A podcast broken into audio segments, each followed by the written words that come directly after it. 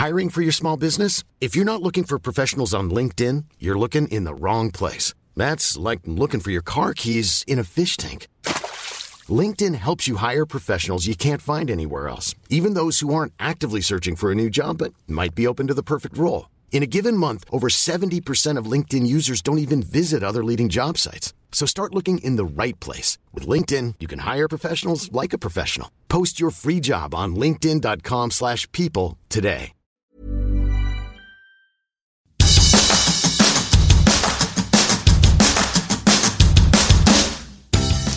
Hola, soy Hanna Fernández, profesional de la comunicación y experta en bienestar y descanso. Bienvenidos a mi podcast. En cada episodio encontrarás charlas con grandes expertos que te ayudarán a alcanzar el bienestar físico, mental y emocional. ¿Estás listo? Vamos, yo te acompaño. Aquí comienza tu guía para vivir bien.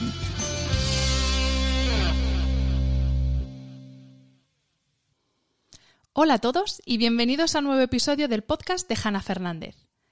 El avance tecnológico disruptivo en el sector salud está redefiniendo la relación médico-paciente dispositivos de mHealth, tecnología 5G, impresión 4D de tejidos biológicos, realidad virtual, asistentes o healthbots.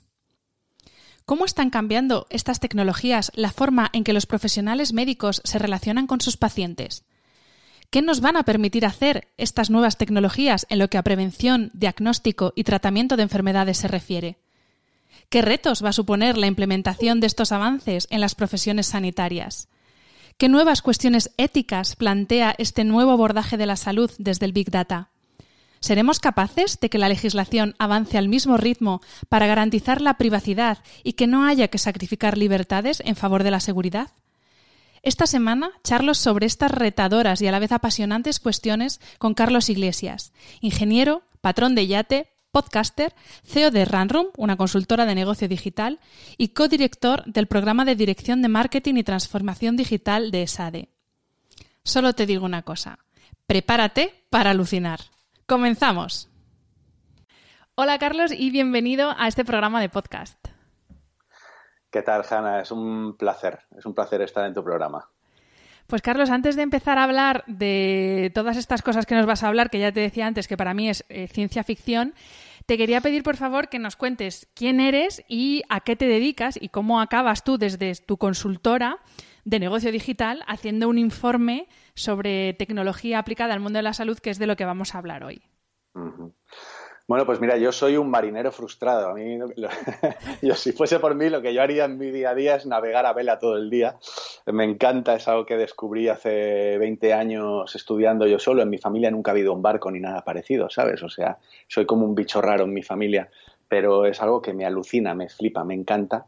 Y eh, digamos que esa es mi, mi, vocación frustrada. También soy padre eh, de dos bichos eh, y, y, luego en mi vida profesional, pues me dedico a ser, o soy CEO de una consultora de, negocio digital, una consultora tecnológica y creativa, que estamos en, principalmente en Barcelona y luego en, Bilbao también tenemos una pequeña oficina, somos 65 actualmente. Y luego también, o sea, tengo, tengo una doble vida. Por una parte, me dedico a, la dirección ejecutiva de, de la consultora, pero luego también soy, eh, tengo una parte docente muy importante, ¿no? Soy eh, director de un par de programas en, ESADE y, profesor de, unos cuantos másters de, Executive Education en esa, en esa escuela de negocios, cosa que, me lleva un montón de tiempo, energía, pero a la vez me obliga y me ayuda a estar, ¿sabes?, siempre en guardia y siempre aprendiendo cosas nuevas y, y es algo que me apasiona, me encanta, me lo paso súper bien. La verdad es que me considero un privilegiado porque todo lo que hago me encanta, me gusta mucho. Pues sí, desde luego e-, eres un afortunado de poder decir eso. Sí, desde luego que sí. Eh, Carlos, como, bueno, como he dicho antes, vosotros desde vuestra consultora habéis elaborado un informe que yo lo he leído y ya te digo, estaba entre el asombro y el, pero esto es verdad o es una película, porque, porque son cosas que dices, eh, ¿en serio? ¿En serio que dentro de unos años y según los expertos muy pocos años vamos a estar en esta situación. Si te parece, vamos a ir siguiendo el, mismo orden eh, que, que, seguir vosotros en el estudio para que nos vayas hablando de estas distintas tecnologías aplicadas al ámbito de la salud, porque lo decíamos antes de empezar a grabar, esta pandemia que estamos viviendo y esta, bueno, crisis a todos los niveles que estamos viviendo, si ha dejado claro algo es que nuestro sistema de salud tiene todavía muchísimas deficiencias y lo que te comentaba antes, parece increíble que todavía no exista, por ejemplo, una base de datos única, ya no te digo nacional, sino universal, para haber podido tener un análisis en tiempo real de qué estaba pasando, ¿no? Entonces, bueno, si te parece, vamos a empezar por lo más fácil, porque, bueno, es una cosa que está prácticamente en la vida de casi todos, que es, son estos dispositivos que bueno, pues yo tengo varios, de hecho, no soy tan, tan analógica porque tengo un reloj para, para los kilómetros, para el pulso, también uso pulsómetro. Es esto que la Organización Mundial de la Salud ha definido como salud móvil o mHealth. mHealth. Y, y claro, mm, pero esto qué es más allá de que nos cuente si hacemos los 10.000 pasos de rigor al día o no, porque creo que hay mucho más detrás de todo esto, ¿no? Sí, sí, es verdad, hay muchísimo más. Y tú decías que, a ti te, el, el, el estudio te parece ciencia ficción y, bueno, yo antes de empezar a hablar de mHealth, yo te quería decir que en realidad todo esto que describimos en el estudio son tecnologías que ya existen. El reto no es inventar estas tecnologías, el reto es que eh, estas tecnologías se democraticen, hacer estas tecnologías accesibles, porque ahora mismo todo lo que explicamos se puede hacer, pero algunas cosas son demasiado caras como mm. para hacerlas a escala. Pero, sin embargo, todo de lo que vamos a hablar durante el programa de hoy son cosas que ya existen y ya, y ya están en el escenario. Eh, el, mundo de la salud en los próximos 10 años se va a ver, voy a utilizar esta palabra con normalidad, aunque creo que a la RAE no le va a gustar mucho, pero el, verbo disrumpir, ¿no? la, eh, palabra, la disrupción, eh, la disrupción tecnológica, la innovación disruptiva, en el mundo de la salud ya hace tiempo que se ha visto afectada o, beneficiada por la disrupción tecnológica, pero en los próximos 10 años vamos a ver avances que no hemos visto en todo un siglo, en los últimos 100 años. Y esto, eh, desde luego, que va a haber una gran transformación y cada vez más acelerado, porque lo que tiene la, innovación es precisamente, la, la, disrupción de la innovación es precisamente eso, que cada vez todo va más rápido y cada vez adoptamos nuevas tecnologías con más rapidez y aparecen nuevas constantemente. Realmente es exponencial. Entonces, volviendo un poco a, tu pregunta, ¿no? A la salud móvil, como decías, que la OMS eh, lo define así, ¿no? M-Health. Al final, M-Health, como tú decías, tú tienes también, no sé si, eh, a ver, aquí quien más, quien menos tiene un Fitbit, tiene un Apple Watch, eh, son, estamos hablando de dispositivos móviles como teléfonos, también quien no tiene un smartphone hoy en día, ¿no? Dispositivos de, de, de, de, monitorización de pacientes, como, pues como, como puede ser una Fitbit, pero como pueden ser parches, ¿no? O otros, lo que se conoce como wearables en el mundo. Vamos a decir unas cuantas palabrotas hoy. Yo ya pido perdón de entrada porque... Sí, a la gente que no le gusta oír palabras en inglés, hoy no le va a gustar el podcast. Claro, es que ¿cómo traduces wearables, no? Es como eh, llevables, no sé, dispositivos llevables, vestibles, yo qué sé. Eh, para mí es demasiada energía estar haciendo traducción simultánea, así que vamos a aceptar wearables como palabra también. Entonces, Sí, hay, yo qué sé, te puedo poner ejemplos para que se entienda un poquito mejor. Por ejemplo, Brainword es un, es un ejemplo de, parche que tú te colocas y es capaz de predecir un episodio de migraña a través de una serie de variables fisiológicas que mide de tu cuerpo, etcétera, ayuda a predecir un episodio de migraña. Imagínate la diferencia de, para un, alguien que está sufriendo migraña, poder saber con, cierto, con cierta antelación cuándo va, va a, realmente, en, muchas ocasiones, yo no sé si tú padeces migraña. No, afortunadamente no. Yo tampoco tengo la suerte de que no, de que no lo sufro, pero sí que tengo amigos cercanos que, mm. lo padecen y realmente eh, es realmente incapacita a veces para llevar tu, tu estilo de vida eh, habitual, ¿no? Entonces imagínate las ventajas que tiene esto. O, pacientes crónicos. En realidad, eh, la medicina la medicina actual, donde está muy enfocada la innovación, es en la cronicidad. Hay muchos tipos de pacientes crónicos. De hecho, en la última eh, ¿Sabes que tengo un podcast? Sí.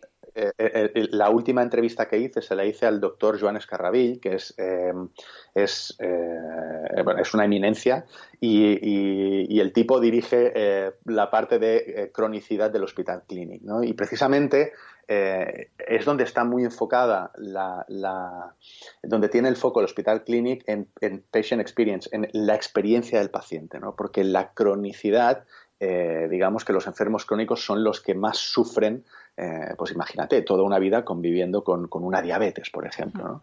Entonces hay soluciones de mHealth, como por ejemplo eh, Social Diabetes, donde tú tienes una, eh, una conexión a, un, o sea, tienes un glucómetro conectado a tu móvil y entonces te calcula exactamente la dosis de insulina, el médico puede controlar desde remoto el proceso, etcétera. O sea, son realmente tecnologías y dispositivos que ayudan, que, cambian por completo la experiencia de una enfermedad y el tratamiento, ¿no? que realmente es súper es, importante. O, por ejemplo, Nubo monitoriza arritmias, ¿no? y es, es, una camiseta con electrodos textiles que tú te colocas y te está monitorizando si tienes, el, si tienes riesgo de sufrir una, una arritmia. ¿no? Eh, imagínate en el, en el mundo deportivo lo, importante y lo, y lo transformador que puede llegar a ser también un wearable como este. Son algunos ejemplos de, de, de, mHealth.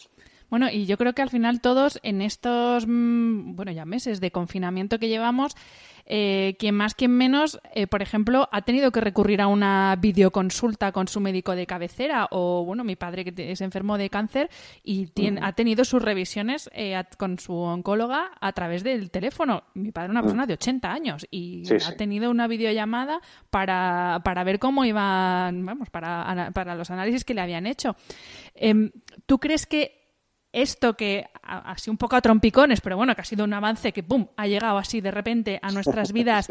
Pero ¿tú crees que esto va a transformar en un futuro inmediato la forma, la relación directa? Ya no te digo otro tipo de tratamiento, sino lo que es la consulta con el médico, oye, mira, es que me duele el codo o oye, es que me pica mucho aquí, no sé si tengo una infección o qué es lo que tengo. ¿Y lo vamos a hacer por videollamada? Mira, eh, hay un meme que circula por internet en el mundo corporativo, no sé si los oyentes estarán habituados a, ese lenguaje, pero se habla mucho de transformación digital dentro de, las compañías, ¿verdad? Y hay un meme que circula últimamente estos días, que es muy bueno, que, pregunta, ¿cuál ha sido... Eh, ¿quién, ¿quién, ha sido el principal agente de la transformación digital de tu compañía? Opción A, el CEO. Opción B, el CTO o el director técnico. Opción C, la COVID. realmente eh, el coronavirus ha sido un cisne negro, eh, es decir, un, agente totalmente transformador. Nada volverá a ser lo mismo. Vamos a transformar nuestros comportamientos y nuestra forma de consumir, de consultar al médico, de comunicarnos, de tener relaciones, de trabajar, etcétera. ¿no? O sea, todo, eh, eh, esta situación que estamos viviendo tan extrema y tan extraña y tan distópica realmente va a transformar. Y por supuesto, el, el sector salud no va a pasar de refilón, sino que todo lo contrario. Nosotros antes de, este episodio de coronavirus, nosotros trabajamos con el Hospital Clinic desde hace bastantes años y con otros hospitales, ¿eh? pero para Hospital Clinic es, realmente para nosotros es, apasionante porque es uno de los hospitales, eh, si no el más importante, uno de los más importantes de España eh, en, en, muchísimas áreas, ¿verdad? y nosotros les estamos ayudando estamos acompañándoles en la transformación digital y somos los que hemos implementado la televisita en eh, el Hospital Clinic antes del coronavirus. Afortunadamente, las, algunas eh, instituciones no, eh, no, son reactivas, sino que de alguna forma están por delante mirando a cuáles son los, avances que van a venir. Yo te puedo decir que la experiencia, esto que tú me explicas, ¿no? de tu padre pudiendo hacer la consulta sin necesidad de desplazarse y tal, nosotros, claro, cuando hacemos un proyecto así, hacemos muchos test de usuario con usuarios reales y tal.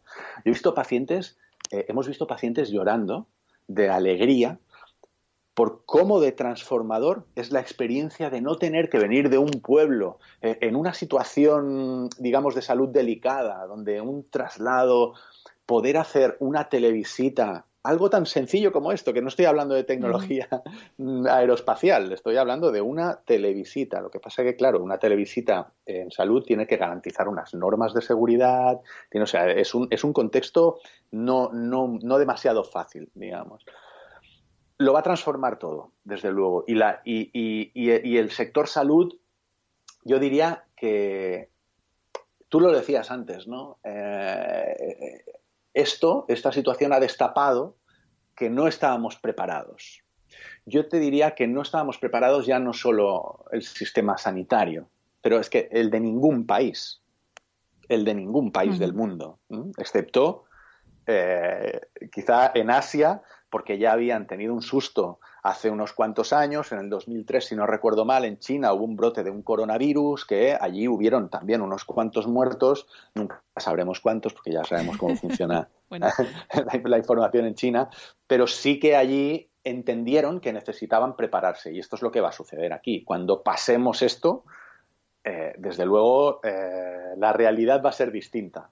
Mm, a partir de, este momento. Y no estábamos preparados, nadie lo estaba, no habíamos hecho los deberes en este sentido. Y, y, sobre todo los deberes, ya no digo nadie estaba preparado para esto, ¿no? pero sí que desde luego em, esto ha sido un acelerador para trabajar bien los datos, uniformizar los datos, como tú decías, no tenemos una base de datos. ¿Cómo puede ser? ¿no? Estamos en el siglo XXI, mm. en 2020, y todavía no tenemos esa información. Bueno, eso va a cambiar de forma acelerada eh, y a lo mejor a destiempo y de una forma en la que no queríamos que fuese así, pero eso desde luego que va a cambiar, claro que sí. Espero, espero que sí, porque ya digo, yo con lo de las, con lo de las bases de datos, porque claro, aquí entramos en, en el, ya esto sí que es pura ciencia ficción, en el sentido de que se podía haber, no te digo ya previsto, no te digo ya evitado, pero quizás sí, sí que se podría haber paliado mucho y haber rebajado mucho la intensidad de lo que hemos vivido si, pues eso, si hubiera, lo que decía, una base de datos, ya no te digo nacional, o sea, una base de datos universal en la que los expertos españoles, los médicos españoles tuvieran en tiempo real la información que, de lo que estaba sucediendo no te digo China, porque bueno, efectivamente China no sabemos qué información da, pero lo que estaba pasando en Italia, por ejemplo, que claro, si eso que está a, dos horas de vuelo y esa información llega con tanto retardo como para no ser capaces de anticipar, es que es preocupante, ¿no? Es que, ¿sabes? ¿sabes? Es interesante esto que preguntas, Hanna, ¿eh? porque, ¿sabes? Una, una cosa es tener la información y otra cosa es tener el conocimiento, ¿verdad? La información está.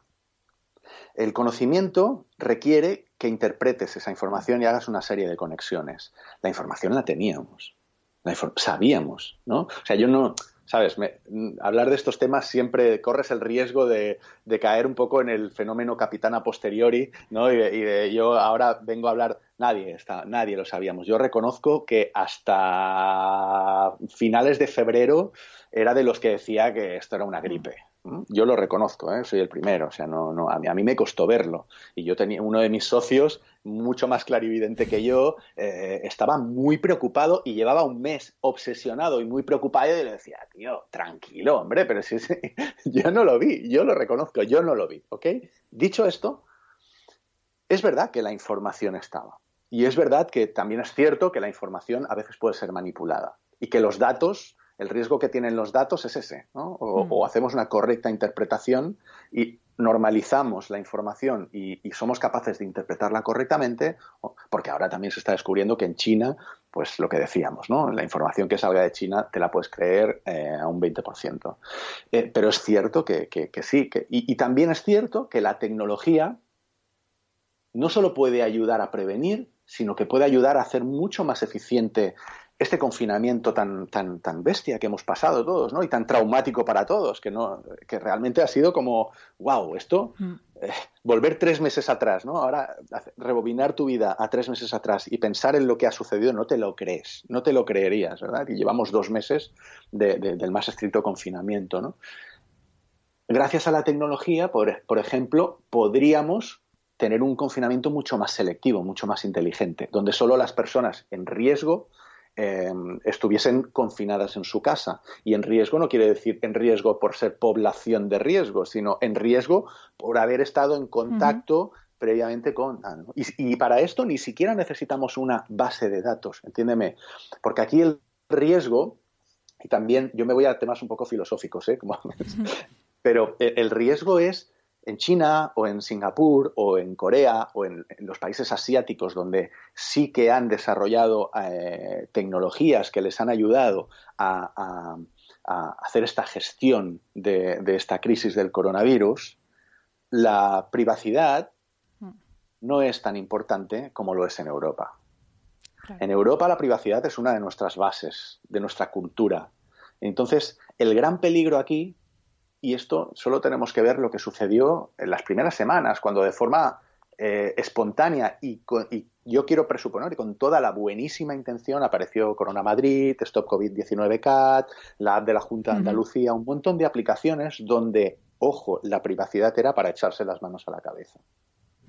Que es cierto que aparecieron en tiempo récord y que, que al final eh, pues son técnicos que se juntan y trabajan por un, pero no permiten el uso anónimo, no piden consentimiento, no, establecen periodo de retención, no minimizan los datos, nos hacen meter los, el DNI, eh, es decir, y, todo eso, la privacidad es muy importante en ese sentido, especialmente cuando se tratan de datos de salud, ¿no? Y ahí es donde está el reto, cómo mantenemos la privacidad, porque perder privacidad significa perder libertades. Mm. Entonces, la tecnología nos puede ayudar, pero a lo que no debemos estar dispuestos y siempre debemos estar muy en guardia es a, sacrificar libertades en pro de la seguridad, de una hipotética seguridad. Mm. ¿no? ¿Sabes también qué pasa con este tema, Carlos? Que, eh, por supuesto, es, un tema, de hecho, al final sí que quería que entrásemos un poco más en temas éticos, legislativos, porque... Pues te he desordenado, te he desordenado. No, no, pero, pero tenía aquí justo una pregunta y me viene muy al pelo porque... Es curioso cómo eh, es verdad que al principio de todo, cuando surgieron estas aplicaciones, había una urgencia que era la urgencia sanitaria y ahí no, tú no piensas en estoy perdiendo privacidad. Tú dices, pues si tengo que meter los datos, los meto y si me tienen que controlar, que me controlen. Pero es curioso cómo eh, cuando pasa el tiempo y nos enfriamos, aquí sí que reivindicamos eso de qué pasa con mi privacidad, pero luego no somos tan conscientes de esta privacidad con otro tipo de tecnología mucho más divertida, como por ejemplo son las redes sociales o como es tu propio ordenador.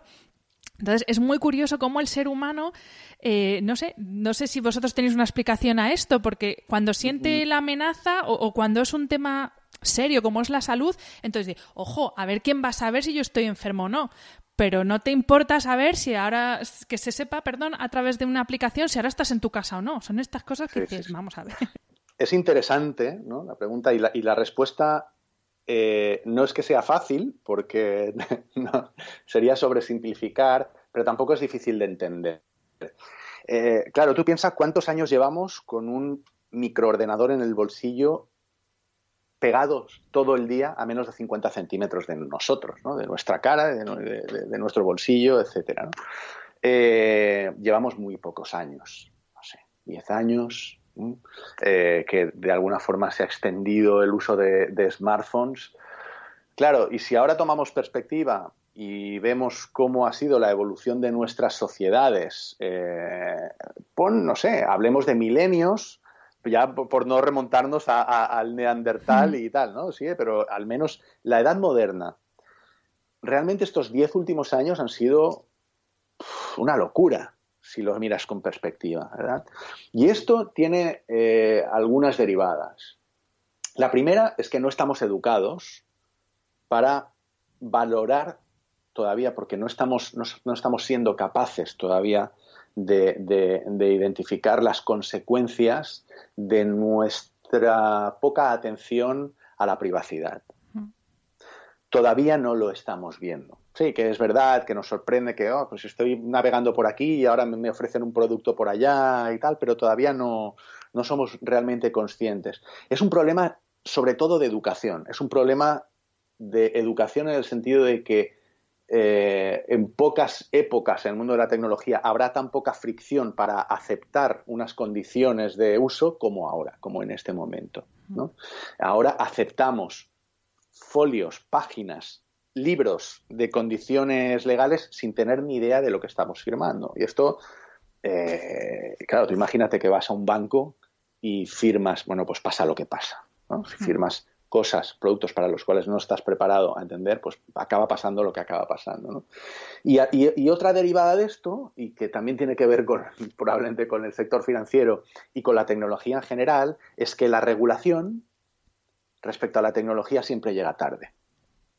Y es normal, es normal, o sea, no estoy señalando con el dedo de no estáis haciendo vuestro trabajo, no, es normal, porque la regulación sirve para regular situaciones, ¿no? Y, nos tiene que ayudar a regular situaciones nuevas que, y, establecer una serie de normas a situaciones no conocidas. Eh, claro, la tecnología, o sea, de nuevo volvemos a encontrar otro problema de educación. Hay una brecha digital, tecnológica a nivel de conocimiento entre el, conocimiento medio de la masa, digamos, de, la sociedad, de la mm. tecnología, como usuarios o como tecnólogos, incluyendo también a los reguladores. El resultado de todo esto es que esto solo se va a resolver con educación, esto solo se va a resolver con concienciación. ¿no? Y que mientras no seamos conscientes de que lo que estamos aceptando hace que haya empresas de terceros que tienen no solo nuestra información, es tan fácil inferir comportamientos, pero íntimos, incluso diría. ¿no? Yo siempre pongo el ejemplo en clase de que Google sabe antes que tu marido que tú estás, que tú estás embarazada. ¿Cierto? Sí, sí. Google, Google lo sabe antes, ¿no? Y esto es un ejemplo tonto, pero es así. Incluso te puedes enterar por Google de que tu mujer está embarazada antes de que tu mujer eh, te lo haya comunicado, por ejemplo. Son cosas así que dices, son tonterías, pero si esto lo extrapolas a, nuestra privacidad y, al resto de actividades que hacemos, es muy fácil inferir comportamientos, es muy fácil inferir en qué estás interesado, qué es lo que quieres comprar. Amazon sabe antes que tú lo que quieres comprar, ¿no? Entonces, claro, eh, y, todo esto va a más. Entonces, es difícil. el, tema de la privacidad tenemos que velar por ello y tenemos que alzar la voz. Yo entiendo que cuando pasó esto de las aplicaciones para el coronavirus, ¿no? Pues eh, yo conozco a personas que han estado desarrollando ahí y son gente maravillosa y gente que, que, a, la que respeto mucho profesionalmente, pero también me parece muy sano que de repente en Twitter alguien levante la mano y diga, no, señores, esto es una locura. ¿Para qué estamos pidiendo esta información? ¿Para qué me estáis haciendo firmar esto? Y además me estáis haciendo firmar que vais a compartir esta información con terceros, entre ellos empresas del IBEX. ¿Dónde, está, ¿Dónde están los límites aquí? Y, de nuevo, esto es una, cuestión de concienciación y de, y de, educación. ¿no? Este tema de la privacidad me, viene muy al pelo para enlazar con la siguiente tecnología de la que quería que hablásemos, que es la de los health bots porque, claro, mm, a todos en algún momento nos ha pasado esto de que estás en Google y de repente te aparece un anuncio de una cosa que tú no has escrito en ningún sitio, pero que estabas hablando con tu pareja y has mencionado o la palabra o una palabra parecida. Entonces, claro, mi pregunta es, si tú tienes un robotito en casa que ya no solo escucha lo que dices, sino que además sabe cómo estás de salud, cómo está tu pulso, cómo si estás cogiendo kilos o si los estás perdiendo. Em, a mí es que esto me da miedo. O sea, eh, no, quería decir la palabra, pero lo voy a decir. Me da, bueno, no sé si miedo, pero me da mucho respeto, porque claro, eh, volvemos a este tema que comentábamos. Tú no, la tecnología en sí no es mala. El problema es qué se hace con esos datos que se obtienen de esa tecnología, ¿no? Mm. Tengo una buena y una mala noticia. La, buena noticia es que mm, no tienes por qué tener miedo. La mala noticia, y te voy a demostrar por qué, la mala noticia es que ya llevas 10 años con un micrófono constantemente pegado a ti. Es decir, eh, meter un micrófono en nuestro comedor y meter una Alexa, meter un Google, lo que sea, un cacharrete que nos esté escuchando, no, no es demasiado diferente a llevar mm. un móvil que constantemente te está escuchando, entre otras cosas, porque cuando tú le lanzas la palabra clave, eh, oye Siri, lo que hace Siri es... Ahí está Siri. Eh, eh, exactamente. respuesta para eso. Eso es lo que está haciendo Siri en este momento, ¿no? Y no hay ninguna diferencia entre tu smartphone y un Alexa, un Google Home o el cacharrete que sea. No hay ninguna diferencia el tema de que a ti te, eh, te aparezcan yo, la, buena noticia es que no te escuchan, Y yo esto eh, lo he discutido incluso con tecnólogos y, colegas, de, eh, colegas de profesión, ¿eh? O sea que tampoco nadie tiene la, la, respuesta 100% certera, porque para, para, saberlo tendríamos que agarrar la tecnología, destriparla y mirar el código fuente de cómo están hechos esos programas. Pero yo defiendo y sostengo que no te están escuchando. ¿Cuál es el problema? Precisamente lo que te comentaba antes es que ni siquiera necesitan escucharte, es que pueden inferir tu comportamiento. Porque Google mm. sabe mm, que hoy, bueno, hoy, hoy no porque estamos confinados, pero Google sabe a qué hora sales de tu casa, si tomas el transporte público o vas en coche o si vas en bicicleta, a qué hora llegas a tu trabajo. Eh, Google sabe qué has buscado, Google sabe eh, qué vídeos has visto en YouTube, conoce tus aficiones, sabe si tienes hijos o no, sabe tu sexo, tu edad, tu, tu, idioma, sabe tus... lo sabe todo de ti. Google lo sabe todo de ti. Y Google tiene la mayor plataforma de publicidad de la cual beben muchas otras plataformas y aplicaciones móviles, muchas otras tecnologías, y vende tus datos, la segmentación de tus datos a otras eh, tecnologías. Esto hace muchos años que está sucediendo. Esto no es algo nuevo y esto no es algo que la tecnología o Alexa eh, sea una amenaza en absoluto. No hay, no, hay no hay ninguna diferencia respecto a eso.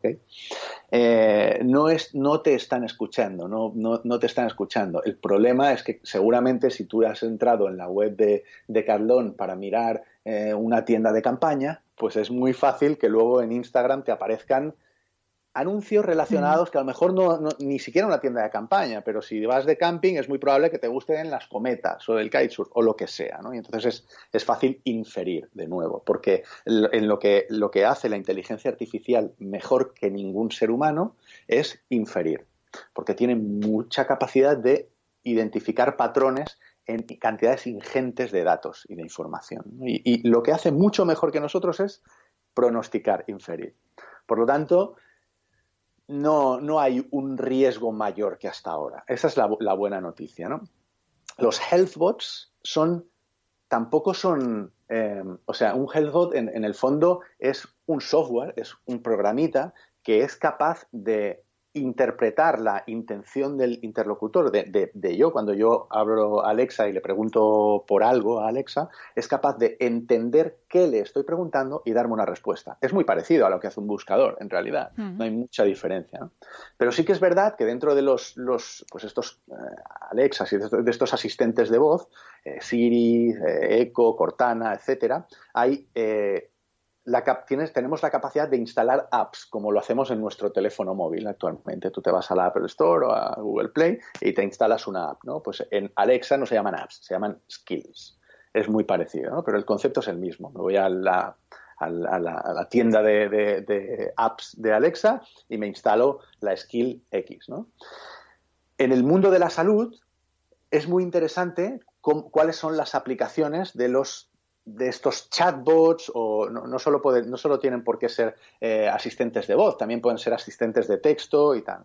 Porque hay muchas consultas, si tú te paras a analizar la información de las consultas que los pacientes hacen a los médicos o al sistema, eh, son, muchas de las consultas coinciden y son siempre las mismas. Entonces ahí podemos ser muchísimo más eficientes, ganar en experiencia de paciente porque la respuesta la puedes tener de una forma inmediata, etcétera, etcétera, etcétera. ¿no? Se puede, podemos llegar a través de la tecnología a lugares donde actualmente no estamos llegando. Y eso es muy conveniente, tanto para el paciente como para, eh, como para el sistema, ¿no? porque lo hace mucho más eficiente y por lo tanto permite liberar recursos. Entonces hay softwares de inteligencia artificial que exploran bases de datos médicas pues, y son capaces de relacionar síntomas con enfermedades. Y, y, ahí se abre todo un campo. Imagínate, yo, yo creo que en 10 años será muy fácil ir a la consulta de tu médico y que eh, tu médico tenga un cacharrito, rollo Alexa o, Echo, Cortana o lo que sea, encima de la mesa. Y que eso le ayude, esa sea una herramienta que le ayude al médico a identificar un diagnóstico y a eh, mejorar el diagnóstico, ¿no? analizando la conversación, lo que tú le estás diciendo, incluso escuchando la tos de esa persona, ¿no? ¿Por qué, eh, no eh, un, un, skill que escuche los distintos tipos de tos y sea capaz, identificando patrones, de inferir qué enfermedad pulmonar puedes llegar a tener en un momento dado? Y esto que, te estoy explicando al final mm, eh, no, es ninguna, no, es que no es un problema de tecnología, esto ya existe. Esto ya es, ya pasa hoy, ¿no? Y hay realmente eh, chatbots y healthbots, eh, pues yo qué sé, desde, desde healthbots que, que ayudan el de Sanitas, no sé si podemos hablar de, marcas en concreto, ¿no? Pero Sanitas tiene un, un chatbot, un healthbot, vamos a llamarlo. Healthbot es, digamos que es como el bot, el chatbot de salud, ¿no? Healthbot. Sania es, un, software, un healthbot de Sanitas que permite la evaluación psicológica a través de un dispositivo, de voz o de texto, ¿no? que haciéndote unas preguntas ayuda al diagnóstico de la evolución psicológica o, healthbots que eh, identifican el deterioro cognitivo provocado por el Alzheimer. Por ejemplo, ¿no? O yo qué sé, desde, desde eh, apoyo a, embarazadas para informarse de riesgos de un determinado medicamento, de medicamento como Safe Drug Bot, o como el, o, fíjate, nosotros en Runroom eh, desarrollamos un prototipo, el prototipo de, de, Alexa We Care, le llamamos, lo bautizamos así a este skill, con el cual fuimos finalistas en la Europe Alexa Cup del año pasado, donde de lo que se trata es de conectar eh, eh, gente mayor con sus familias a través de Alexa en caso de necesidad. Y aquí pues eh, podemos meter rutinas diarias, recordatorios de medicamentos, visitas médicas o preguntas cotidianas como, oye, ¿has apagado el gas? ¿Está la puerta bien cerrada? No se trata de que la tecnología sustituya al contacto humano, mm. al revés. No se trata de que no nos van a atender a los médicos en las consultas y vamos a tener ahí un Alexa todo lo contrario. Se trata de que la tecnología bien planteada y bien planteada es, o sea, esto, estos ejemplos que te estoy poniendo es de tecnología planteada. No se trata de sustituir a un médico, se trata de ayudarle a, conseguir un mejor diagnóstico. No se trata de eh, sustituir a un hijo que, quiere, toma, te pongo este robot y así me dejas en paz. No, se trata de acercarme más a mi madre que está en una situación de tal y, para, con la cual estoy preocupada. Se trata de poner al paciente en el centro y se trata de poner al usuario en el centro. Y cuando el acercamiento a la tecnología es ese, que ese es el correcto, ahí mm, son muchísimas ventajas. Todos son ventajas. ¿no? No, en eso sí que es verdad que te doy la razón y leyendo ejemplos, pues como el Alexa Wicker o también otro que, leí que estaba ya implementado, me parece, que es eh, que se llama Ana, que es para es un software para que para conversar con personas mayores. Al final, evidentemente, la realidad de nuestra sociedad es la que es. Cada vez hay gente más mayor y hay cada vez más gente sola. Y si por desgracia no podemos tener programas en los que personas hablen con personas, pues obviamente eh, mejor eso, porque uno, de los principales factores que inciden en la mortalidad es la soledad, y eso está ya científicamente demostrado. O sea que en ese sentido es verdad que sí que. Venga, que no me da tanto miedo lo de los healthbots. Eh, Carlos, una cosa que eh, una cosa que, has comentado antes, claro que bueno, hemos hablado de Google y que Google también está conectado o es dueño de otro tipo de aplicaciones. Y claro, al final uno se pregunta, bien, ¿y quién está detrás de todos estos software que muchos de ellos prometen hacer cosas maravillosas por nosotros y por nuestra salud? Pero claro, es que si están los de Google detrás de un software para saber cuáles son tus, em, pues eso, tu frecuencia cardíaca, cuánto ejercicio haces, y, ya sabemos que Google no lo entra a juzgar. Lo que hace es vender esos datos porque es su base de negocio. No digo estos datos de salud, sino los datos que recaba de tus gustos, de tus preferencias, de gente a la que sigues, etcétera volvemos a entrar un poco en esa cosa que dices, vale, pero ¿y si mis datos no se están usando para mejorar mi salud y la del mundo, sino para hacer business? Claro, tienes razón. Es decir, aquí hay una... Pero ¿de quién es la responsabilidad de eso? Es nuestra, la responsabilidad es nuestra. Es decir, yo sé que Google está utilizando la información de cómo me muevo y cómo me desplazo para segmentarme y ser impactado en campañas de publicidad. Por ejemplo, yo conscientemente hago, al final esto es un, eh, ¿cómo se dice en castellano? Un trade-off, un, no sé decirlo en castellano. Bueno, un sacrificio, una ah. cosa, sí, un, trade-off, ¿no? una cosa por otra, ¿verdad? Yo sacrifico. Ah, un trueque, perdona, no te entendía. Un trueque o algo así. Sacrifico parte de mi privacidad por un cierto mm, confort tecnológico. Yo no sé tú, pero yo cuando, ahora ya hace dos meses que no, pero cada vez que, pillo el coche para ir a donde sea, aunque sepa llegar perfectamente, lo primero que hago es ir a Google Maps y ponerle ese sitio porque sé que me va a decir si hay problemas en la carretera, si hay un atasco por aquí, si vale más que vaya por el otro lado, si tal, me va a decir a qué hora voy a llegar y además se equivoca muy poco, muy poquito. Es bastante eh, certero, ¿no? Yo estoy dispuesto a sacrificar esa parte de mi privacidad eh, personal en pro de un confort tecnológico. El problema es cuando estas decisiones no las tomamos conscientemente. El problema es cuando estas decisiones cuando no vemos esa, ese, ese trade-off, ese sacrificio que yo hago con mi privacidad. Y ahí te doy toda la razón. Es peligroso. Es peligroso aceptar cualquier condición a cambio de ese confort tecnológico. Pues deberíamos tomarnos la molestia antes de aceptar según qué, especialmente cuando se tratan de datos de salud, ¿no? Mm, ¿Quién no tiene un reloj para hacer deporte con GPS con geolocalización y que le mide, como tú decías, ¿no? el, corazón y que se lo almacena en la nube. Claro, eh, y, además, bueno, igual no, me quiero poner muy distópico, pero ojo a lo que viene ya no solo en el mundo de la salud, sino en el mundo de los seguros. Ojo al, al concepto scoring, ¿no? Ojo al concepto scoring de, bueno, yo si yo tengo tus datos de salud, te puedo ofrecer una cobertura más económica. A eso me refería, que pues imagínate que un cliente es una aseguradora y entonces ese cliente tiene acceso a tus datos de salud que lo mismo ni siquiera tú mismo sabes que yo qué sé, que tienes un problema cardíaco y que eres candidato a un infarto, pero esa aseguradora ya tiene ese dato que ni siquiera tú conoces porque lo ha analizado una, un ordenador y esa aseguradora no te da una póliza o te cobra tres veces más que a otra persona eh, de tu edad, con tu estilo de vida. Claro, eh, eso es.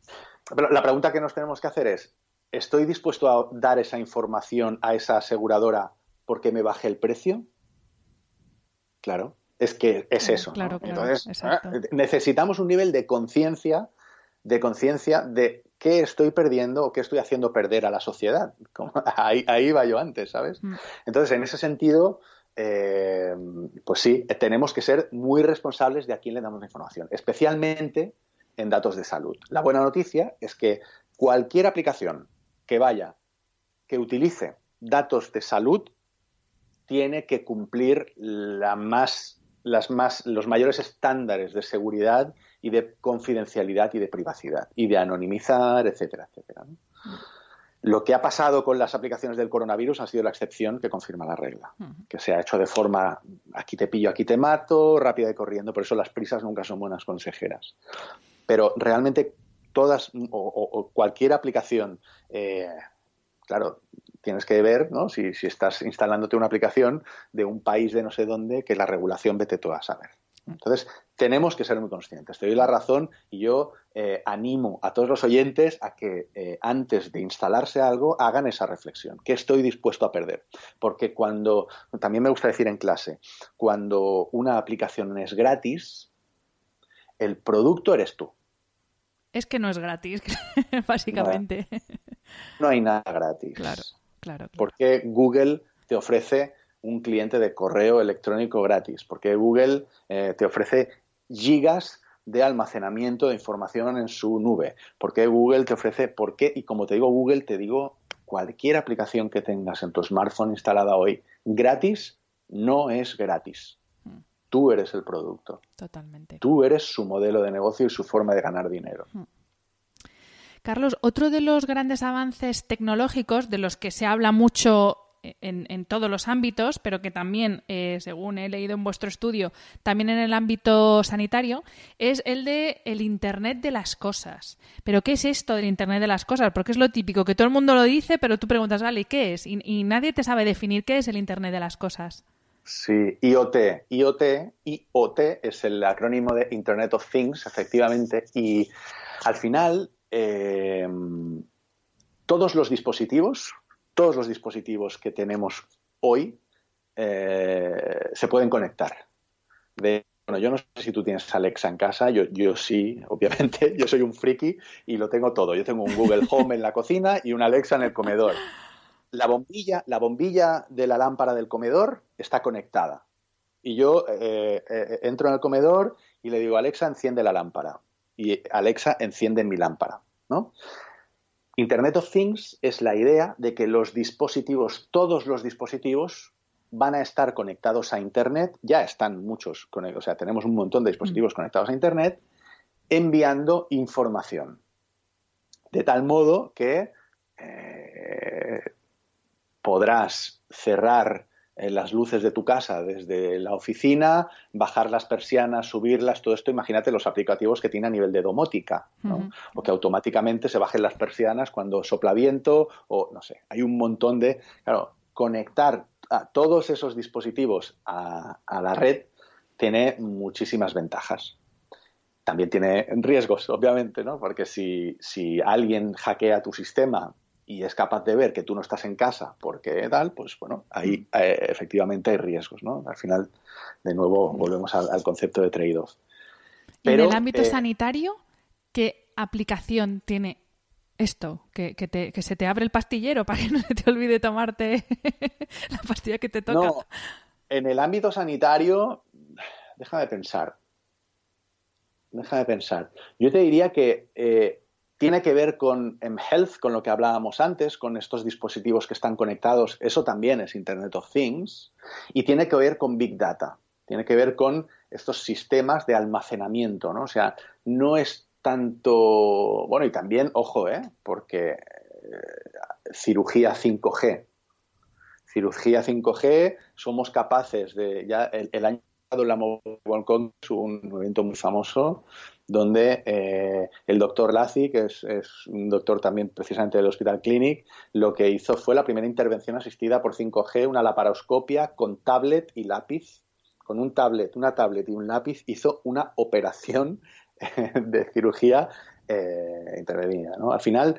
Para que yo lo entienda, es que lo que él dibujaba en la tablet lo reproducía un robot en el quirófano. Eso es. Exactamente, exactamente. al final, el, el, 5G, y estoy cambiando un poco la, la, conversación, ¿eh? pero el 5G lo que nos va a traer es que no vaya a haber latencia. Y la latencia es una palabra que significa un poco de retardo. Desde que yo te, desde que yo transmito hasta que el receptor recibe, con la tecnología que teníamos hasta ahora, había hay un cierto mm, lag, hay un cierta, una cierta latencia. ¿no? 5G mm. prácticamente elimina esta latencia. Y esto es tan transformador que ni siquiera sabemos cómo va a transformar. Esto va a ser muy transformador, porque realmente va a prácticamente dotar de presencialidad al otro lado del mundo en, o sea, realmente en milésimas de segundo. Entonces, Internet of Things te diría, no es que sea, no es que tenga una aplicación, es que Internet of, Things es un concepto que, que, incluya todo aquel cacharrito que tú puedas conectar a Internet, que pueda ser, eh, claro, todo lo que tenga un sensor y tenga un motor y pueda funcionar, pues lo puedes controlar en remoto, ¿no? Por lo tanto, eh, bueno, nos va a hacer ganar en eficiencia, básicamente, seguramente. Otra de las cosas que, me ha sorprendido mucho cuando he leído el estudio es em, el tema de la impresión 4D. Que claro, eh, hasta ahora el tema de las impresoras 3D pues eran estos frikis que estudian ingeniería, ¿no? Y que dicen, venga, pues voy a diseñarme un boli en una... o voy a imprimir un boli o lo que sea en una impresora 3D. Pero eh, es que se pueden fabricar, o sea, que yo, pues lo que te decía al principio es que para mí es ciencia ficción. O sea, se pueden fabricar tejidos que se pueden implantar en un cuerpo humano, se pueden fabricar medicamentos, que eso sí que me gustaría que explicaras que, tienen de especial esos medicamentos que se pueden hacer con una impresora 4D? Sí, sí, sí. Eh, es curioso porque la, impresión 3D se ha hecho muy, muy popular en estos últimos dos meses, precisamente porque el mundo maker ha utilizado la impresión 3D pues, para fabricar máscaras, respiradores, de, forma eh, doméstica, ¿no? Y además a mí me encanta el mundo maker y estoy muy cerca de ese mundo porque me parece fascinante la cultura maker y la cultura de compartir conocimiento, eh, hacer gratis y accesible los recursos a las personas, democratizar el conocimiento y y entonces, en ese sentido, la impresión 3D ha ganado mucha popularidad y no deja de ser, fíjate, la impresión 3D explicada someramente es, una cosa muy tonta. Es, es, una impresora lo que en lugar de inyectar tinta en el papel, lo que hace es inyectar plástico en cualquier superficie. Si yo voy acumulando plástico, microgotitas de plástico, le puedo ir creando formas a medida que ese plástico se va secando. Es una cuestión de temperatura, fundir el plástico y esperar. Es control de temperatura e inyección de ese plástico.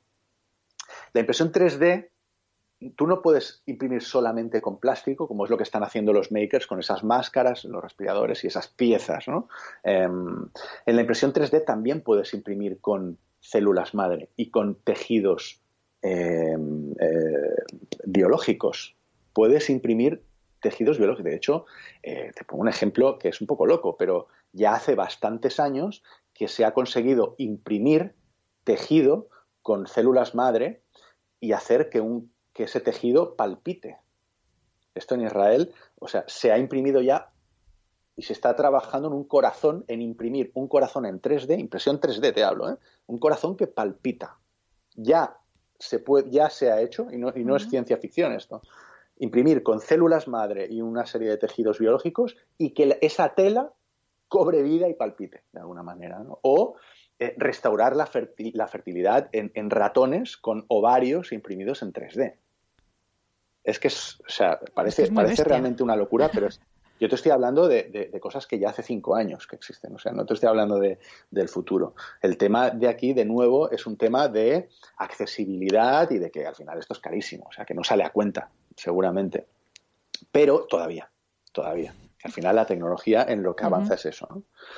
Entonces, la impresión 4D es un paso más allá. Es, ¿vale? ¿Y qué pasa si además de imprimir eh, en 3D, hacemos que los materiales con los que imprimimos respondan a estímulos externos, como puede ser en este caso la temperatura o el tiempo o eh, cualquier otro estímulo. Es decir, añadimos una nueva variable que sea temperatura, tiempo, etcétera. Y esto, pues, eh, por ejemplo, en Suiza eh, el año pasado se imprimió el stent, ¿sabes lo que es? Un stent es esto que te colocan, ese muellecito que te colocan cuando tienes una, un, defecto, no sé, un, problema de corazón o un, defecto eh, congénico, congénito en el, tracto urinario, como, como por ejemplo en, el, eh, el, año pasado se imprimió el stent más pequeño del mundo con niños que con defectos congénitos en el tracto urinario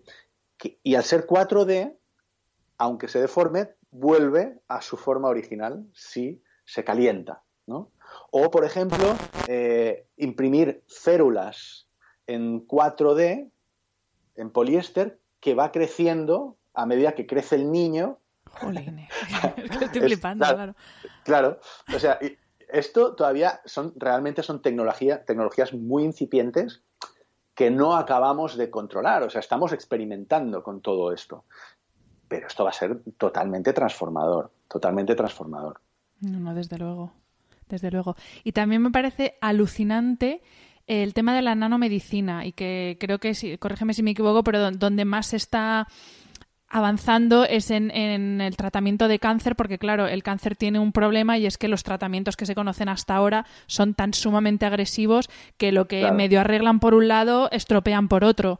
Eh, ahora mismo, ¿en qué punto se encuentra esta, la investigación eh, en nanomedicina aplicada a bueno, enfermedades terminales o enfermedades eh, tipo cáncer? Pues, pues como dices, ¿no? Ahora mismo desde luego en el cáncer hay muchos ojos puestos en ese sentido, ¿no? Porque al final, cuando hablamos de, cuando hablamos de nanomedicina, estamos hablando de utilizar, eh, a ver cómo lo explico, ¿eh? porque esto no, es, no, es, sencillo de explicar. O sea, utilizar sensores eh, muy, muy, muy, muy, muy pequeños.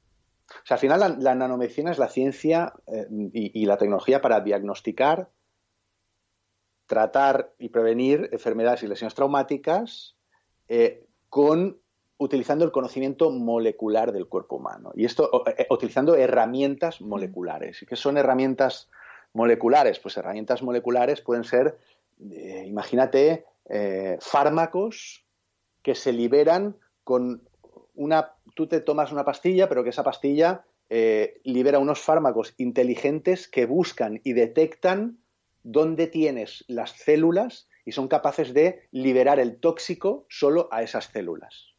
Por ejemplo, ¿no? pueden hacer que los fármacos, fármacos en nanopartículas que sean mucho más eficientes eh, y, menos tóxicos, por lo tanto, porque necesitas mucha menos cantidad de, de, digamos, de, principio activo tóxico. Eh, y, claro, imagínate la diferencia, ¿no? Y esto, pues, efectivamente, para penetrar en tumores cerebrales, eh, pues ya se está trabajando con partículas de, aleación de oro, que luego podemos calentar y destruir las células malignas este tipo de cosas, ¿no? Que realmente, esto realmente a mí sí que me suena como a ciencia ficción absoluta. Yo me acuerdo de una peli, no me acuerdo cómo se llama, esa peli de pequeño, ¿no? Que, que, se convierte en la nave, una nave, se mete dentro del cuerpo humano y tal, pues es, es esa misma idea, ¿no? Y no solo en el cáncer, ¿eh? también en, en, en, incluso en medicinas, eh, en, enfermedades víricas o, o enfermedades como la tuberculosis, eh, ahí hay muchas mm. esperanzas puestas también mm. en, la medicina y en la próxima década vamos a ver muchos avances, desde luego. pues espero que sí. A ver, la última tecnología, Carlos, que me gustaría, de la que me gustaría hablar contigo, es una que seguro que a todo el mundo le suena, que es la de la realidad virtual, porque es algo que está en nuestra vida, lo que pasa que en ámbitos pues eh, más lúdicos, por así decir, o por el cine en realidad virtual, o incluso, por ejemplo, en temas de formación, ¿no? Eh, los pilotos ahora pues ya pueden formarse en una cabina de realidad virtual antes de ponerse a los mandos de, aunque sea solo ellos, vaya, pero antes de coger un avión por primera vez. ¿De qué forma se está aplicando la realidad virtual? al tratamiento y en esto, según lo que he leído, eh, se está aplicando sobre todo para el tratamiento de enfermedades mentales, porque claro, hasta ahora hemos hablado de enfermedades físicas, o sea, de, un algo a nivel físico, pero es verdad que hay una parte, eh, y además que cada vez vamos a peor, que es el tema de las enfermedades mentales. Y, creo que en esta tecnología en este caso es la que está yendo más también hacia el tema de enfermedad mental. Sí, sí, eso es. Sí, sí, sí. Actualmente en, el mundo, en el sector salud, la realidad virtual se está, como decías, ¿eh? se, está, se está utilizando mucho para formación y esto desde un punto de vista académico para formar a médicos es, espectacular, porque tú puedes tener, de hecho ya existe, Touch Surgery, es un simulador que, pueden utilizar los cirujanos eh, para hacer operaciones en, entornos virtuales y ahí identificar peligros potenciales antes de entrar a quirófano. Con lo cual, imagínate, o sea, podemos acelerar el aprendizaje de, cirujanos de una forma brutal. También esto conjugándolo de nuevo con, el, con el eh, quirófano 5G, quirófano virtual, pues imagínate, ¿no? Puedes, eh, se puede operar ya hoy con herramientas de realidad virtual o realidad aumentada a través de un robot que está en otra parte del mundo y estoy viendo con mis gafas eh, el, paciente porque tengo un montón de sensores y de cámaras al otro lado del mundo que me lo están transmitiendo. Pero desde el punto de vista del paciente y de forma directa es verdad que ahí eh, se, se, está utilizando y sobre todo van a haber avances en los próximos años a nivel de rehabilitación de pacientes pues de, ictus, de TDA, de Alzheimer, incluso a nivel eh, incluso a nivel oncológico se ha demostrado también beneficios pues para reducir la ansiedad antes de la quimioterapia. Por ejemplo, ¿no? O sea, este tipo de aplicaciones mm. que tienen razón, que tienen que ver con lo, con lo mental, con lo, con, lo cognitivo, eh, ahí desde luego hay todo un mundo por explorar y que, y que, y que va a ayudar un montonazo. ¿no? Luego también es cierto que, por ejemplo, que, que podemos dar pasos más allá en cuanto a... Hay un, sistema que se está trabajando eh, que se llama RGS, mm, que, que, consiste en utilizar una serie de unos guantes y unas gafas de realidad, unos dispositivos de realidad virtual que ayudan a la rehabilitación motriz, incluso después de un ictus. Por ejemplo, a aprender a mover eh, de nuevo a, eso, a, volver a ganar movilidad. Es decir, que esto, la realidad virtual, combinada con otro tipo de tecnologías que ayuden a ganar, a sentir lo que estamos tocando ¿no? y, y, generen cierta resistencia muscular en, en, en, en nuestro sensor y en nuestro sistema eh, neuronal, eh, pues también ahí. Lo que pasa que. ¿Sabes qué pasa con la realidad virtual, pobrecilla? Eh, siempre ha sido como el, lleva años, ¿no? Lleva años que oímos hablar de la realidad virtual y en Second Life y los videojuegos y, y, de alguna forma nunca acaba de explotar, ¿no? Y, porque, y creo que es porque le pedimos, le pedimos, no, no tenemos que imaginarnos la realidad virtual como una tecnología que, va, que, que, vaya a estar, que vamos a utilizar de forma eh, común a nivel doméstico, porque no tiene, bueno, a lo mejor sí, ¿no? Pero a, priori no se me ocurre ningún sentido ponerme a cocinar con realidad. Bueno, la realidad aumentada es otra cosa, ¿eh? Porque si yo tuviese unas gafas que para cocinar me va diciendo esto ya le quedan tres minutitos, pues a lo mejor sí, ¿no? Pero, pero es verdad que la realidad virtual tiene mucha más aplicación en, sectores específicos o en como herramienta que complemente a, un, sector específico profesional ¿no? y que ayude a, mejorar eh, un trabajo específico que no eh, como algo doméstico más allá de los videojuegos, que es donde básicamente se ha adoptado de una forma más masiva. Pero, pero es un, es un, es como te diría, es como es el patito feo, yo diría, el patito feo de estas tecnologías de las que hemos hablado hasta ahora, ¿no? que nunca acaba de eh, subir a, la palestra. Carlos, para ir terminando la entrevista, eh, claro, todo lo que hemos visto hasta ahora, pues eh, muy guay, todo avances eh, tecnológicos, fenomenal. Hemos hablado al principio de, las cuestiones legislativas que van a suponer un reto, el, ámbito legal va a ser un reto porque queramos o no es entrar en la privacidad más íntima de las personas, que es lo que les pasa por dentro, pero también hay un, un tipo de cuestiones que indudablemente van a surgir, que es el tema ético. Porque claro, mm. ¿hasta qué punto eh, estas tecnologías son, son invasivas? Y no lo digo invasivo en el mal sentido, pero también mm. hay cosas que pueden entrar en conflicto con cuestiones éticas, con cuestiones religiosas. Yo sé que la ciencia pues hay que separar lo más posible, pero al final los seres humanos no podemos dividir nuestra cabeza y ser 100% analíticos o 100%, ¿no? Entonces, mm. ¿existe ya algún tipo de regulación, algún organismo que se esté planteando este tipo de cuestiones éticas? ¿Vosotros mismos, eh, al estudiar, al, investigar, os, os encontráis con este tipo de cuestiones éticas? Es interesante. Yo Desconozco si hay un organismo como tal, no lo sé. Eh, desde el punto de vista de la privacidad, por ejemplo, para, esto que ha sucedido con el coronavirus, que hablábamos de las aplicaciones que para tracear eh, la, proximidad entre contagios y tal, ha aparecido, por ejemplo, una iniciativa interesante que se llama PEP, PEP, PEPP, que, que es, es, una iniciativa paneuropea para permitir el, trazado de la enfermedad preservando la privacidad. Y entonces esto ha sido, esto es un consorcio que se han juntado distintas entidades y tal, precisamente muy enfocados en eso. ¿no? Esto es un poco a nivel de organizacional lo máximo que conozco. No conozco nada eh, establecido, pero sí que el tema de la ética es un, una vieja conversación ¿no? que tenemos, sobre todo los que nos dedicamos a, diseñar aplicaciones o a, diseñar tecnología y a, ejecutar tecnología. Siempre ha estado ahí realmente. Y es curioso, no sé, la ética al final también va muy ligada a la cultura, ¿verdad? Porque no es lo mismo mm, la ética en una cultura asiática como puede estar en Japón, donde son paneuropeos y a lo mejor allí tiene todo el sentido, ay, paneuropeos, perdón, em, eh, ¿cómo se dice? Pan, panteólogo, o sea, cuando, cuando consideras... Ah, de las religiones panteístas. Panteístas, gracias. Gracias, no me salía la palabra.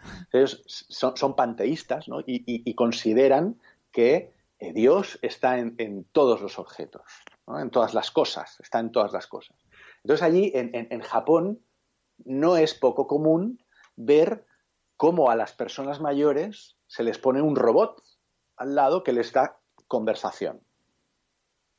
Y esto aquí, por ejemplo, en Europa, o en una cultura como la nuestra, una cultura mediterránea, donde la belleza es importante, donde eh, la, belleza de Dios está en el contacto con los demás, en la hermandad, es más humanista, diría, ¿no? más, más eh, tiene otro tipo de sensibilidad, pues lo veríamos como una aberración, como una locura. Sin embargo, allí eh, cualquier persona respetaría la belleza de Dios en ese robot que le está dando conversación a una, persona. Entonces, esto de la ética pues, tampoco es lo mismo. Por ejemplo, en, países, eh, te diría, con influencia calvinista, eh, eh, países del norte o, Alemania, etcétera, ¿no? En Europa, donde la tecnología y las propuestas tecnológicas y de, desarrollo y diseño de productos tecnológicos, pues han sido siempre como mucho más fríos, menos enfocados en, ¿no? Limpios. Y aquí nosotros somos, el carácter latino imprime a, todo lo que hacemos otra, otra, otra perspectiva, ¿verdad? Entonces, yo supongo es, es complejo, es un tema realmente complejo, ¿no? Pero eh, probablemente, como te decía, pues un robot que, acompañe a tu madre aquí sería considerado algo muy poco ético, ¿no? Porque, eh, ¿qué quieres? te, libras de tu madre, le pones un robotito, estás deshumanizando a la persona. Bueno, eh, no lo sé, ¿no? Entonces ahí, no sé, mm. no sé decirte si hay algún tipo de organización o pero sí que hay muchas conversaciones y muy interesantes, ya no solo en torno a la privacidad, sino como tú decías, en torno a la, ética y al uso, a cómo se está utilizando, cómo se usa la tecnología y, debates éticos hay un montón. Por ejemplo, si, si hablamos de tecnologías eh, como la, autoconducción, los coches autoconducidos. ¿no? Hay dilemas éticos que nos planteamos eh, los tecnólogos a nivel de, desarrollo de software. Bueno, si tengo que elegir entre atropellar a, un, ¿sabes? Que tengo una milésima de segundo para tomar una decisión, ninguna buena. Mm, atropello a una persona mayor que va andando por tal o atropello a un niño de cómo programo el algoritmo para hacerle tomar ese tipo de decisiones, ¿verdad? Ahí hay dilemas éticos que son de muy difícil hmm. solución, que probablemente son de tan difícil solución porque no hay ninguna respuesta buena. O sea, no, no, realmente, ¿quién tiene el juicio moral como hmm. para decir que esto es más correcto que, esto otro? Al final todo lo pasamos por nuestro propio hmm. prisma y por nuestra propia perspectiva. Yo soy muy respetuoso, respetuoso con las éticas de, los demás. ¿eh? No, nunca me atrevería a juzgar la, moral de nadie. Es súper complejo, sí. Y otra de las transformaciones que todo esto va a acarrear, que claro, no lo hemos hablado hasta ahora, pero, pero es un hecho, es que dentro del ámbito sanitario, mm. profesiones que ahora existen es muy probable que desaparezcan, porque lo mismo eh, un robot es más eficiente, no digo que lo haga mejor, pero va a ser más eficiente haciendo extracciones de sangre o poniendo vacunas. Y también habrá ya no solo esas eh, profesiones que desaparezcan, sino profesiones nuevas que va a, haber va a haber que crear, porque lo mismo el médico ya no solo se va a tener que especializar en cirugía, sino que va a tener que ser un médico cirujano ingeniero robótico o algo así. O sea, también todo lo que es el panorama laboral dentro del ámbito sanitario está a punto de, cambiar de forma radical, ¿no? Sí, Sí, sí, absolutamente, absolutamente. Pero eso no es, o sea, eso es muy bueno, quiero decir. Sí, sí. Eh, está, está, está a punto de cambiar en varios sentidos. Uno de ellos es que los médicos o sea, donde va a haber, en mi opinión, ¿eh? y de, nuevo, o sea, esto es un, desde, únicamente desde mi perspectiva, yo creo que el ámbito sanitario sobre todo tiene que cambiar en la parte educacional. Ahí creo que hay mucho trabajo que hacer y de nuevo me remito a la entrevista que le hice al doctor Escarrabil eh, y, le, le, hice esta misma pregunta, una pregunta parecida. Y estoy muy de acuerdo en lo que él dice. Yo creo que, por ejemplo, el sistema eh, el sistema educativo en el ámbito de la salud no es no está centrado en el paciente. No tiene la mentalidad de poner al paciente en el centro. Y no tiene la mentalidad de ¿y qué significa poner al paciente en el centro? Porque, ojo, claro, hombre, ¿cómo, ¿qué va a ser si no el sistema sanitario que tenemos si no es patient-centric, si no es con el paciente en el centro, ¿no? Nada más faltaría.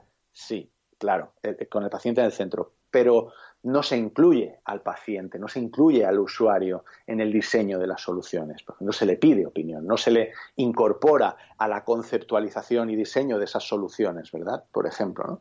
Entonces, falta mucha de esa mentalidad.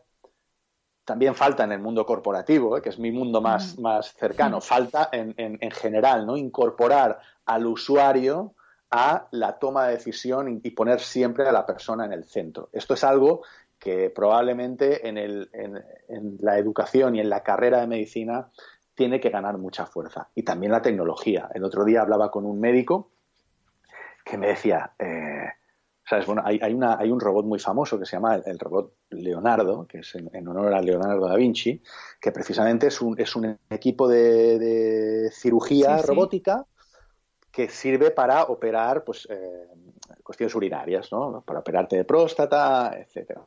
Y él me decía, vamos, yo lo que tengo claro es que si algún día me tengo que operar de la próstata, lo que voy a hacer primero es mirar en qué hospitales está el Leonardo. Y voy a elegir el hospital donde esté. Porque, de nuevo, vuelvo a la idea de no, no va a venir un robot a, a quitar al médico, sino que el robot va a hacer mucho mejor al médico, mucho mejor cirujano al médico y mucho mejor doctor de cabecera al, médico que está con el cacharrete, eh, mm. escuchando la tos del... Por lo tanto, yo creo que en cualquier caso los médicos, la verdad, eh, eh, como norma general, los que yo he conocido, de nuevo es una perspectiva muy sesgada porque es la mía, que no sirva como estudio esto, pero como norma general los médicos que yo he conocido son bastante, tienen bastante confort tecnológico en el sentido de que utilizan la tecnología y ven claramente las ventajas de la tecnología. Siempre hay seguramente un salto generacional, pues que, que, ya es difícilmente salvable, pero eh, por lo general las nuevas tecnologías tienen muy buena aceptación en, todo el sector. Y prueba de ello es que este estudio que hemos publicado nosotros está teniendo una notoriedad bastante importante en todo el sector y hay muchas personas del ámbito sanitario que a pesar de la situación donde estamos viviendo, que, permite pocas distracciones, eh, en ese sector, la verdad es que está teniendo mucha, mucho impacto. O sea, bueno, es que al final lo hemos dicho antes, eh, y, en este sentido es lo mismo. Mm, depende mucho de cómo la actitud con la que tú afrontes la innovación tecnológica. Si la afrontas como una amenaza o si la afrontas como una ayuda que te va a hacer mejor profesional. Y al final es como lo tienes que afrontar y también cómo se tiene que enseñar, porque se, se, enseña como, mira, que viene el robot a quitarte el trabajo, que es un poquito lo que nos gusta hacer aquí, es decir, ya viene el robot para quitarte el trabajo. No, el robot te va a ayudar a ser mejor a salvar más vidas, a curar más. Entonces, bueno, si se afronta desde esa perspectiva, yo creo que, que sí, que, puede ser muy guay lo, lo, que vamos a ver en los próximos años. Seguro que sí. Y Carlos, última pregunta que no tiene nada que ver ni con el informe que habéis hecho, ni con la tecnología, ni nada. Tiene que ver con el claim que hay en tu página web, que me quedé loca cuando lo leí y que me gustaría que cerráramos esta entrevista con, la explicación de qué quiere decir. Y es el siguiente. El mundo real no es un lugar, es una excusa. sí, esto, mi podcast, de hecho, mi podcast se llama Real World, porque eh, todo, junto, Real World, mundo real, porque precisamente lo que me, claro, yo, como, como te decía, ¿no? Yo tengo esa doble vida de, por una parte, de ayudo a, mis clientes, a, grandes clientes a, crecer y a, desarrollar sus negocios y sobre todo a transformar sus negocios, ¿no? Esa transformación digital de la que hablábamos y em, en base a la tecnología, pero también en base a los cambios de, la cultura corporativa, de los procesos de las compañías, todo este tipo de cosas me interesan mucho y trabajamos mucho transformando compañías, pero también está la parte docente, ¿no? donde yo explico en clase y en los distintos programas que dirijo muchas de estas reflexiones. Y lo que me suelo encontrar muchas veces es eh, una cierta un cierto amparo en, la excusa de eh, todo esto está muy bien, todo, esto que explicas tú está súper bien, ¿eh? todo esto tendría que ser así, tal y como tú lo explicas, pero en el mundo real, ¿no? Y a mí me gusta decir que cuando al mundo real le precede un pero, cuando metes un pero delante, pero en el mundo real, deja de ser un lugar y se convierte en una excusa. Porque todo el mundo eh, descarga su inacción por, por, hacer lo que sabe que tiene que hacer en una excusa de no, claro, eso sí, pero en mi caso, no sabes la de veces que escucho esto, no, ya, bueno, esto que explicas sí, pero en mi sector, pero en mi compañía, pero es que en esta, no, claro, es que tu compañía es la más especial de todas. Y a mí me gusta decir, oye, mi mundo es tan real como el tuyo, o sea, de lo que yo hablo, de lo que yo hablo y lo que yo vivo, lo que yo experimento, lo que yo creo, eh, creo desde el punto de vista de creación, no de, no de creencia. ¿no? Lo que yo creo es tan real como cualquier otro. Aquí eh, tenemos una serie de sesgos con los cuales debemos estar eh, muy alerta. Sesgos, de, sesgos cognitivos que nos hacen de repente sacar de debajo de la chistera un, ah, no, sí, sí, pero, pero en mi caso no es posible. Pero en mi caso, esto que tú dices no se puede hacer. Y es mi forma de, desarmar eso. Yo arranco las clases diciendo, bueno, yo no quiero escuchar. De hecho, en las charlas que hago, normalmente pongo un slide que digo, yo cuando escucho, pero en el mundo real, me pasa que de repente empiezo a escuchar un pitido pi y me pasa lo mismo cuando, cuando escucho a alguien que dice yo no soy racista pero, ¿no? Me pasa exactamente lo mismo. Cortocircuitas. Lo, que digas a partir de ahí me da igual. Lo que digas a partir de esa frase ya no quiero saberlo, ¿sabes? No, quiero escucharlo. Es mi forma de desactivar algunos sesgos cognitivos.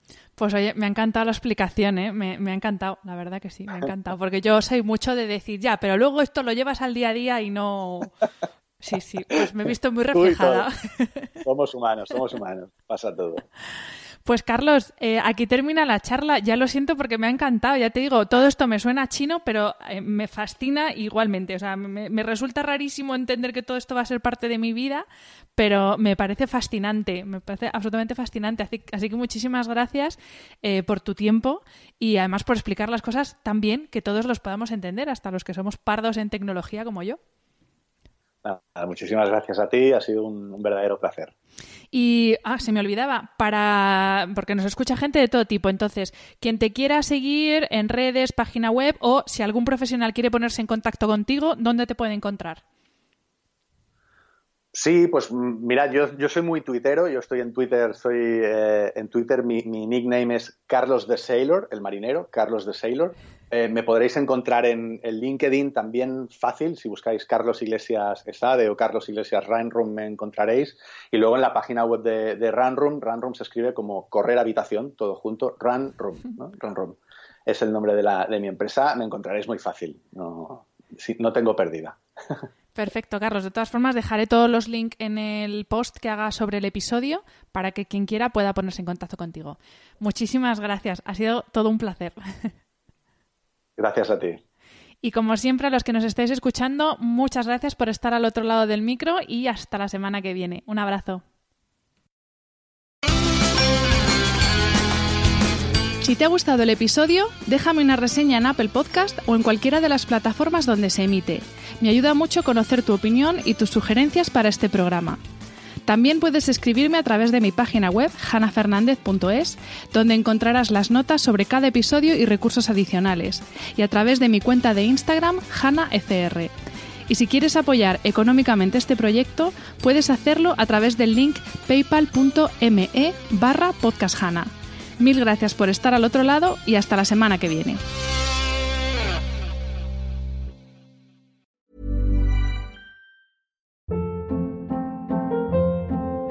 Hold up. What was that? Boring. No flavor. That was as bad as those leftovers you ate all week. Kiki Palmer here, and it's time to say hello to something fresh and guilt-free. Hello Fresh. Jazz up dinner with pecan-crusted chicken or garlic butter shrimp scampi. Now that's music to my mouth. Hello Fresh. Let's get this dinner party started. Discover all the delicious possibilities at hellofresh.com.